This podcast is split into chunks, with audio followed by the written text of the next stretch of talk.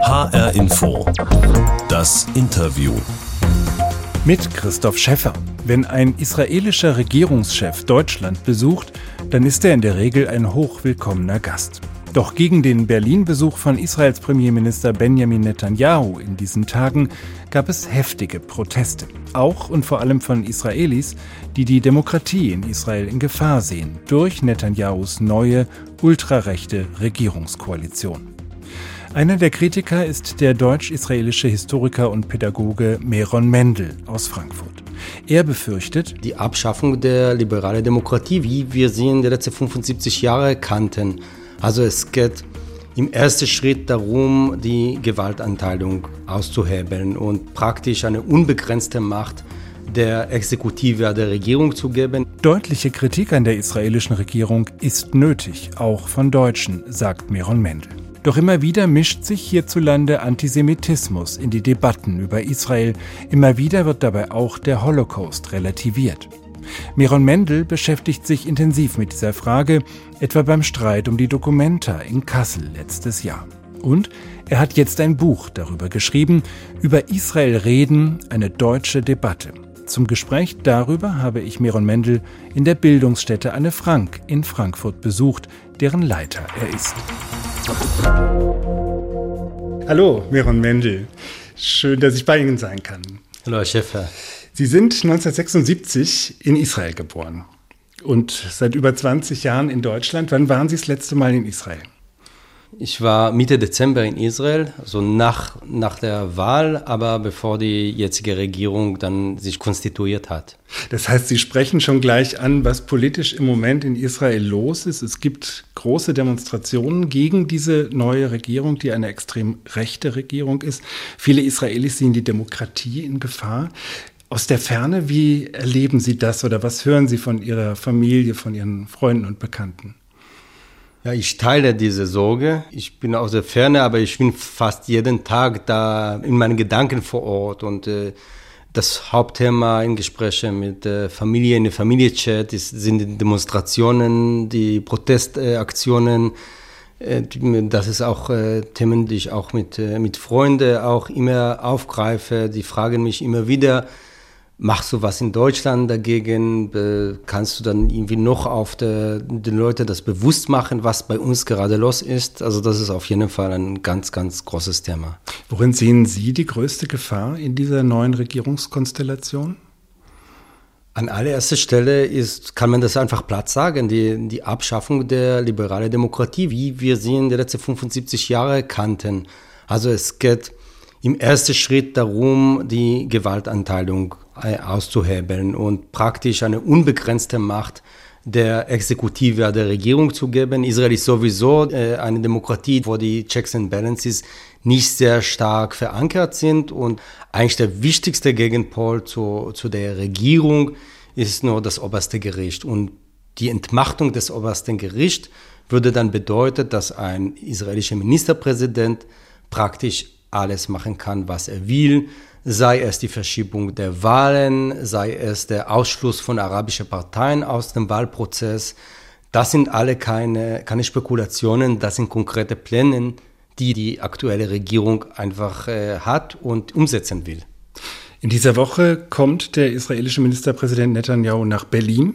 Ähm, wir nehmen dieses Gespräch kurz vor seinem Besuch auf, aber es gab auch schon in den letzten Tagen viele Reaktionen aus der Bundesregierung auch auf die politische Entwicklung in Israel.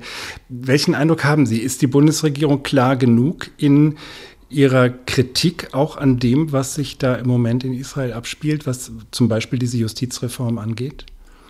Also in viele Hintergrundgespräche, die ich äh, führe und auch die, die Äußerungen, sei es von der Justizminister Buschmann oder Außenministerin Baerbock oder der Bundespräsident Steinmeier, man hört schon die Sorge raus, aber zugleich man merkt eine sehr große Zurückhaltung. Man äh, will nicht in innere Angelegenheit Israel einmischen, das kann ich auch stückweise verstehen.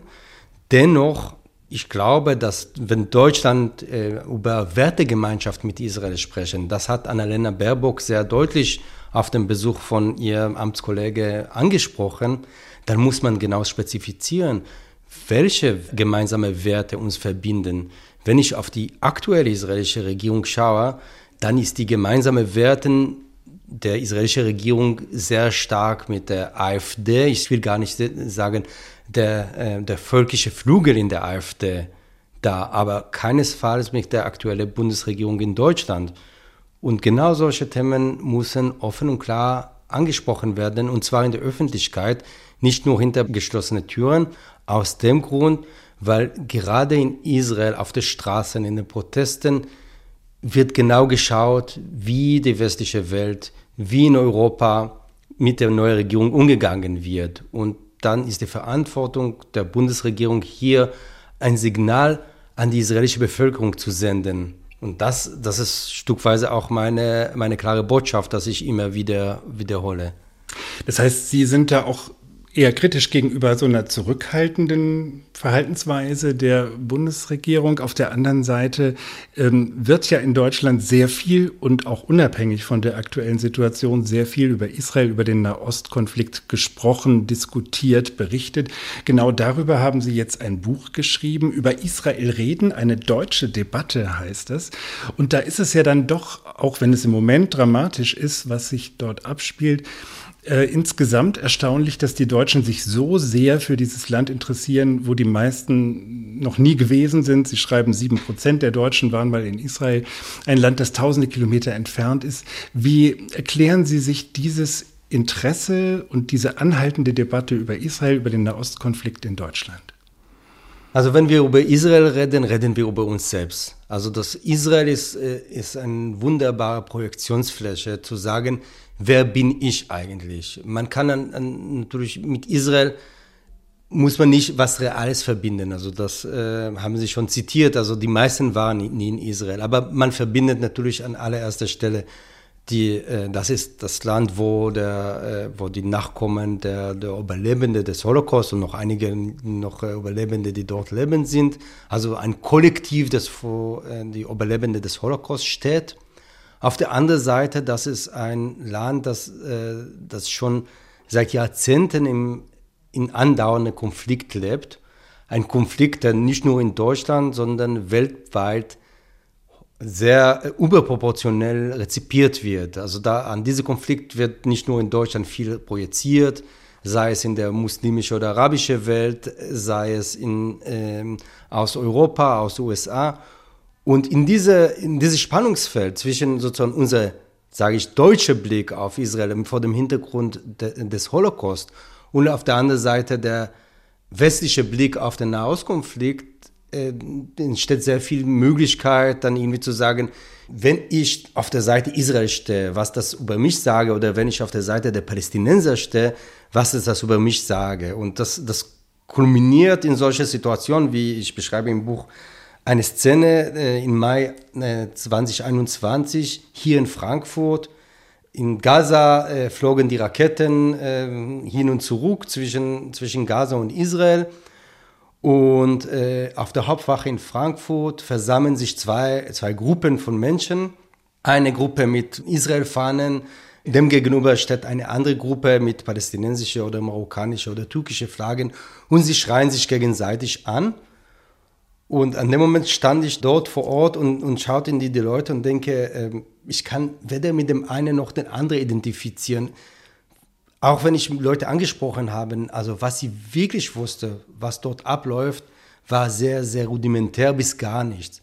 Aber dafür, dafür hatten sie eine klare Identifikation wir sind auf die Seite der Palästinenser oder wir sind auf der Seite von Israel und das ist egal, was real dort passiert. Das versteht man gut, wenn sozusagen Palästinenser in Deutschland sich da identifizieren und sagen, wir demonstrieren auf diese Weise. Aber wenn es Deutsche tun, die, um äh, das aufzugreifen, was Sie vorher sagten, ja auch Nachfahren hier im Land der Täter sind, dann kommt ein anderes Thema mit rein, nämlich die nationalsozialistische Vergangenheit, der Holocaust und immer wieder gibt es plötzlich merkwürdige Nazi-Vergleiche. Dann ist zu hören, die Israelis tun mit den Palästinensern das Gleiche, was früher die Nazis mit den Juden gemacht haben. Es gibt sogar antisemitische Untertöne in der Kritik an Israel. Ist Kritik an Israel in Deutschland immer in der Gefahr, in Antisemitismus abzurutschen oder abzurutschen in das Relativieren des Holocaust? Also das ist nicht nur ein, ein Problem in Deutschland, wir sehen auch weltweit, dass sehr oft die Kritik an Israel, eine berechtigte Kritik an die Politik Israel, die ich auch teile, als, äh, als Plattform genutzt wird, um alte Ressentiments gegen Juden loszuwerden und zwar legitimiert, weil wir haben sozusagen insofern ein Anführungszeichen das Problem, dass seit 1945 nicht nur in Deutschland Antisemitismus ist nicht mehr eine legitime Ideologie oder sogar gewünschte Ideologie. Aber das natürlich nicht aus dem Kopf von den Menschen verschwunden. Also Umfragen zu sagen, so ungefähr ein Drittel der Bevölker Gesamtbevölkerung latent antisemitisch sind. Latent antisemitisch bedeutet, dass sie tragen bestimmte Vorurteile, Vorurteilsstrukturen mit, dass sie denken beispielsweise, dass äh, Juden immer reich sind oder Juden mächtig sind oder Juden, die die Welt regieren und so weiter. Man, dann hat das beispielsweise in der Corona-Zeit äh, in den Demonstrationen gesehen. Und dann äh, oft ist der, der, das Interesse, also das Pseudo-Interesse für den Nahostkonflikt oder für Israel, steht vor diesem Hintergrund, weil hier kann ich sagen, ja, schau mal, die Israelis sind genau wie die Nazis. Ich beschreibe auch im Buch einige Szenen, wo ich das wirklich hautnah erlebt habe, wie, wie Leute das auch artikulieren. Und das natürlich irritiert mich immer wieder, so dass das auch zu begreifen, weil ich merke, wie meine Kritik oft ja dann instrumentalisiert wird und in diese Echo-Raum äh, in diese Nach dem Motto, der Israeli sagt es ja selber. genau. So, ne? Dann also sind sie sozusagen der Kronzeuge noch äh, für die Kritik an, an genau. Israel. Mhm. Genau, und ich habe mir immer viel, viel Gedanken gemacht äh, und mit der Zeit habe ich auch selber so Strategien entwickelt, wie ich genau schaue, wer ist mir der Gegenüber und wie ich auf keinen Fall solche Aussage liefern, die dann äh, sofort als Grundzeuge auch genutzt werden. Oder manchmal vermeide ich auch, äh, Sachen zu kritisieren, damit es so nicht instrumentalisiert wird. Das Interview in HR Info mit dem Historiker, Pädagogen und Leiter der Bildungsstätte Anne Frank in Frankfurt. Er ist auch Professor für soziale Arbeit an der University of Applied Sciences. Langer Titel, Meron Mendel. ähm, Herr Mendel, es gibt in dieser Sendung immer eine Kiste. Das ist die HR Info Interviewbox. Die reiche ich Ihnen rüber mhm. und da ist eine kleine Überraschung drin. Schauen Sie doch mal rein. Okay, ich mache es auf. Ah, ein schwarzer Käfer. Das ist ähm, ein VW-Käfer, keiner, der mhm. krabbelt, sondern ein Auto. Genau, VW-Käfer. Ähm, das ist äh, mehr oder weniger genau der gleiche VW-Käfer, wie mein Opa äh, hatte.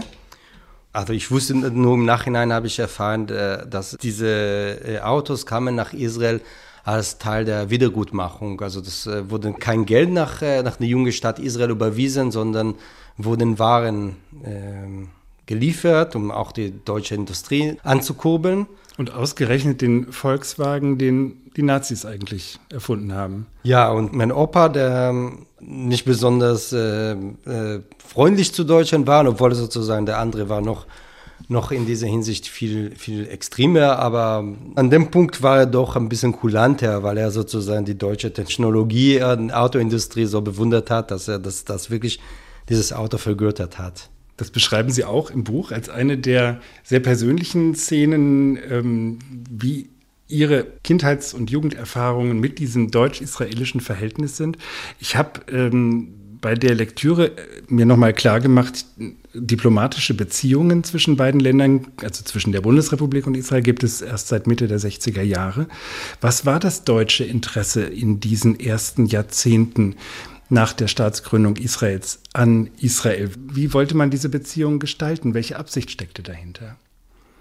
Ja, vielleicht vorweg zu sagen, wenn wir, wir sagen deutsche Interesse, wir meinen ganz klar nicht die, die Gesamtbevölkerung, sondern es gab sozusagen eine politische Elite, vor allem der erste Bundeskanzler Konrad Adenauer, der sehr früh verstanden hat, dass äh, mit, wenn, wenn da eine, eine Versöhnung oder eine eine Verständigung mit dem Staat Israel und mit der Repräsentanten des jüdischen Volkes äh, gäbe, dann es wäre so eine Art von Eintrittskarte, eine schnelle Eintrittskarte Westdeutschland in der westlichen Welt. Also nach der Nazi-Zeit quasi rehabilitiert durch gute Beziehungen zum jüdischen Staat. Genau, das, das war, das war das, kann man so sagen, Kalkül, obwohl es, es klingt so irgendwie verwerflich. Ich denke, es überhaupt nicht verwerflich. Das ist Realpolitik, der in dem Fall auch nicht moralisch verwerflich ist. Also das ist, äh, aber es wäre falsch zu sagen, dass das rein aus moralischer Begründung gab es diese Annäherung oder der Versuche, was 1952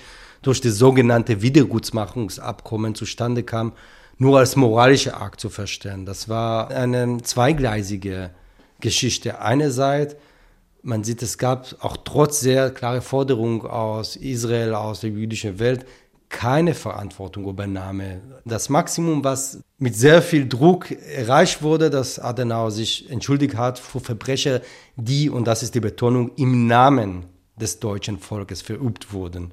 Also die Vorstellung war, dass eine Hitlerbande hat sich eines Tages die Macht über Deutschland übernommen hat und die haben alles äh, eingerichtet, ohne dass die Deutschen davon erfahren haben. Und damit haben sie sozusagen, also die, die erste Opfer sind natürlich die Deutschen, deren Ruf so beschmutzt wurde und in deren Namen solche, solche Gewalttaten äh, verübt wurden, ohne dass sie das davon mal gewusst haben. Also das war das Narrativ. Und Israel musste zähneknirschend auch dieses Narrativ mindestens akzeptieren, weil Israel brauchte zu dieser Zeit kurz nach dem Unabhängigkeitskrieg die Wirtschaftssituation von Israel war extrem schlecht. Also dass der junge Staat, der noch nicht von dem Krieg also sich noch nicht erholt hat, musste auf einmal Hunderte, Tausende von Holocaust-Überlebenden, aber auch äh, jüdische Geflüchteten aus den arabischen Ländern aufnehmen und war kurz vor dem Bankrott. Und diese Waren und äh, Unterstützung aus Deutschland war, sagen wir heute, das sagen Wirtschaftswissenschaftler, die Rettung dieses Staates von dem Bankrott. Und deswegen hat damaliger israelischer Ministerpräsident David Ben-Gurion zugestimmt. Zugleich, und das, ist, das haben Sie auch angedeutet, sehr schnell äh, danach äh, hat Israel signalisiert, spätestens seit 1954, wir wollen nach, noch einen Schritt weiter kommen, nämlich diplomatische Beziehungen. Wirklich erstaunlich ist, dass Westdeutschland konsequent das abgelehnt hat bis 1967. Also das, ist, das ist wichtig, um, um einfach zu begreifen, wie das State of Mind war, sowohl in der Politik als auch in der Gesamtbevölkerung. Man hat nicht das Gefühl, wir müssen etwas tun für Israel, wenn es uns jetzt gerade nicht passt, weil wir wollen, dass die arabischen Staaten äh, die DDR nicht, äh, nicht anerkennen. Das war überhaupt kein Thema hier in der Öffentlichkeit zu sagen, wir lehnen diplomatische Beziehungen mit Israel ab. Aus heutiger Sicht, das wäre ein Skandal. Also wir reden über die Zeit, wo nicht die Nachkommen der Überlebenden, sondern wirklich die Überlebenden haben einen äh, Großteil der israelischen Bevölkerung ausgemacht. Wenn wir jetzt mal an der Stelle einen großen Sprung machen, fast in unsere Gegenwart zur Bundeskanzlerin Merkel, die vor der Knesset, vor dem israelischen Parlament eine Rede gehalten hat und gesagt hat, die Sicherheit Israels ist deutsche Staatsräson. Würden Sie das von heute aus betrachtet als eine richtige Lehre aus der Geschichte und als ein, ja, Sinnvolles an die Seite stellen, als Freund Israels von, von deutscher Seite aus betrachten? Der Begriff ist schon von Merkel selbst äh, zweimal vorher gefallen, einmal vor der Vereinigten Staaten, einmal im Interview. Aber das ist eine Erfindung von Angela Merkel, der so getan wurde, als ob es das jetzt was der immer gab. Das, das war, wie gesagt, nicht immer der Fall. Und das ist insofern bezeichnet, dass ihr Vorgänger, ein von ihren Vorgängern, Helmut Schmidt, sofort reagiert hat. Man sagt, ja, gefühlsmäßig kann ich das verstehen, warum die Frau Merkel so redet, aber das ist politisch falsch. Ich würde gerne noch mal einen Sprung machen, auch in dem, was Sie in Ihrem Buch beschreiben. Sie schauen nämlich auf die ganz verschiedenen politischen Bewegungen, einmal der Linken und auch der extremen Rechten. Bei den Rechten gibt es eine Israel-Freundschaft, die behauptet wird, um sich gemeinsam gegen die vermeintliche muslimische Gefahr äh, zur Wehr zu setzen. Bei den Linken beschreiben sie sehr unterschiedliche Positionierungen zu Israel zum Teil Solidarität mit den Palästinensern, zum Teil aber auch die sogenannten Antideutschen, die ähm, durch ganz große Nähe zu Israel eher sich in Gegnerschaft zu Deutschland, wie auch immer, bringen. Das ist ziemlich verwirrend und äh, auch zum Teil ein bisschen lustig, weil es ja auch ein bisschen irre ist, was es da alles für Identifizierungen gibt. Sie haben vorhin schon beschrieben, wie Sie selbst als Israeli, als Jude, als Historiker, als in Ihren verschiedenen Rollen immer wieder instrumentalisiert werden für diese Debatten. Haben Sie das Gefühl, dass es dieser deutschen Gesellschaft überhaupt mal irgendwo gelingt, einen rationalen Diskurs über ihr Verhältnis zum Staat Israel zu führen? Das, äh, das geht, würde ich sagen, in die falsche Richtung. Also, wenn, da, also mein Buch ist versucht, so eine, eine Art von Intervention. Also, Sie haben es das alles äh, beschrieben, dass wenn wir sehen, dass eine, eine Partei oder eine Person eine Haltung zu Israel hat, eine klare Haltung, muss man immer fragen, woher das kommt und woher kommt diese Klarheit. Und das in, in den meisten Fällen äh, sind tatsächlich andere Beweggründe. Also wenn die AfD jetzt äh, sich gerät, dass die, die große Israels Freunde überhaupt, man fragt sich also, wo, woher kommt plötzlich aus dieser Ecke diese übertriebene Israel-Liebe? Und das, die Antwort liegt ziemlich klar, das ist sozusagen eine, eine Liebe zu denjenigen, die, ähm, die militärisch gegen Araber vorgehen. Das ist sozusagen ein Grund. Also wäre Israel so eine Oasis der Frieden und des Zusammenlebens äh, zwischen Juden und Palästinenser, dann hätte die, äh, das für die AfD überhaupt keinen Charme. Also das, äh, und äh, dann laden sie dann zu ihrer Bundestagsfraktion ein israelischer Hardliner ein und sie hören von denen äh, so Sätze wie die AfD soll Alternative nicht nur für Deutschland, sondern für die ganze Europa sein. Und da sieht man einfach diese, diese Verbundenheit zwischen Rechtsradikale, das ist jetzt von, von den USA, Steve Bannon, Trump, über Orban und Kaczynski in Polen und Ungarn bis nach Israel und Netanyahu und seine Leute. Leider ist, ist die Welt viel komplizierter. Das geht nicht nur um Antisemitismus oder Nicht-Antisemitismus, sondern es gibt sehr viel Mischformen. Also es gibt Antisemiten, die leidenschaftlich für Israel stehen, es gibt Antisemiten, die gegen Israel stehen äh, und manchmal sozusagen die Koordinaten sind äh, total verwirrend. Einer dieser sehr verwirrenden ähm, Themenfelder war rund um die Documenta in Kassel im vergangenen Jahr. Da hat man versucht, Sie als so eine Art Vermittler oder Experten oder sowas einzuschalten. Sie haben das relativ bald wieder aufgegeben, weil die Diskussionen so unproduktiv äh, verlaufen sind.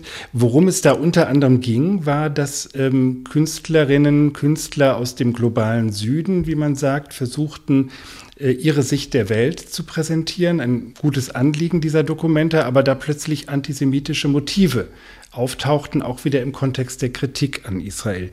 Ist sozusagen diese antikoloniale Bewegung, steht die im Widerspruch äh, zu Israel oder ähm, sind Leute, die gegen Antisemitismus kämpfen, möglicherweise auf einer anderen Seite als diejenigen, die gegen Rassismus kämpfen? Man hat so ein bisschen den Eindruck. Also vielleicht vorweg zu schicken, also dass, äh, dass nicht 1500 äh, Künstler in Kassel oder aus dem sogenannten globalen Süden waren eingefleischte Antisemiten.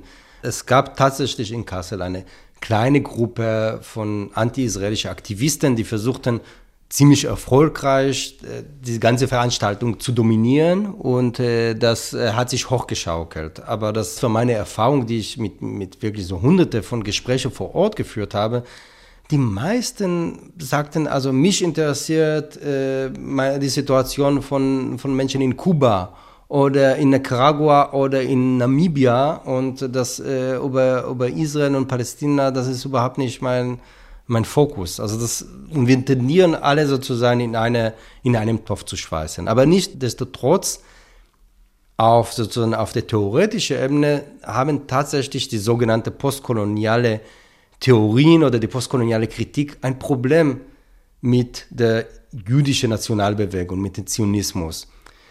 Weil diese Bewegung passt nicht zu dem Raster. Also in deren Welterklärung gibt es sozusagen eine Aufteilung zwischen Weißen und Nicht-Weißen, zwischen Kolonialisten aus äh, Europa, aus der westlichen Welt und Kolonisierten in den sogenannten globalen Süden.